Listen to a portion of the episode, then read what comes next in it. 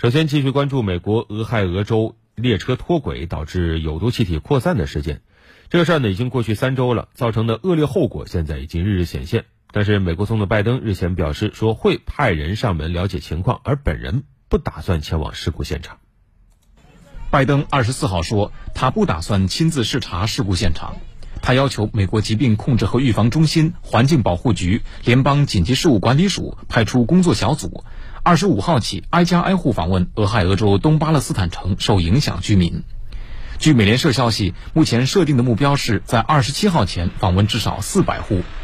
美国国会众议院监督和问责委员会二十四号就脱轨事故启动调查。该委员会主席科莫在给交通部长布蒂吉格的信中批评后者忽视这起灾难长达一周，要求美国交通部就此作出解释。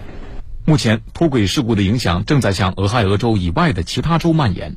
德克萨斯州哈里斯县法官二十三号表示，事故现场的近两百万升污染水已经运到该县迪尔帕克地区，还有约五百六十七万升即将抵达。俄亥俄州州长办公室说，事故现场污染土将由卡车运往密歇根州安阿伯市附近的一个填埋场，但密歇根州联邦众议员丁格尔表示，密歇根方面并未就此事得到提前通知。此外，根据美国全国广播公司二十五号报道，在事发地附近有多名居民和务工人员被诊断出患上了支气管炎和其他疾病，医护人员怀疑这些疾病与接触化学物质有关。据报道。距离事发地东巴勒斯坦城最近的急救医院的工作人员称，接触潜在的危险化学品是导致支气管炎等疾病的原因之一。最近，他每天都能看到这一地区有多人出现接触化学品所导致的相关病症。除了呼吸问题，一些当地居民还报告了头痛、恶心和皮疹等症状。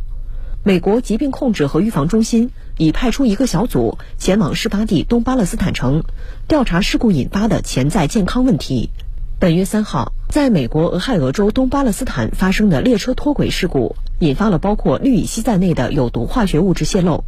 据测算，脱轨事故发生以来，事发地点附近受污染水体中的死亡动物数量接近四点四万只。事发现场附近居民出现多种与化学品接触所导致的不适症状。然而，美国环境保护署和当地政府坚称，东巴勒斯坦城的空气和市政饮用水安全均符合相关标准。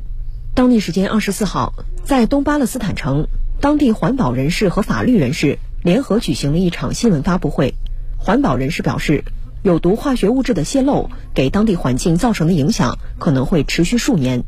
他建议政府定期对当地居民进行血液和尿液中的毒素检测。与此同时，法律人士也表示，目前多家法律公司的律师正在联合起来，就有毒物质污染等问题，对脱轨列车所属的美国诺福克南方铁路公司提起诉讼。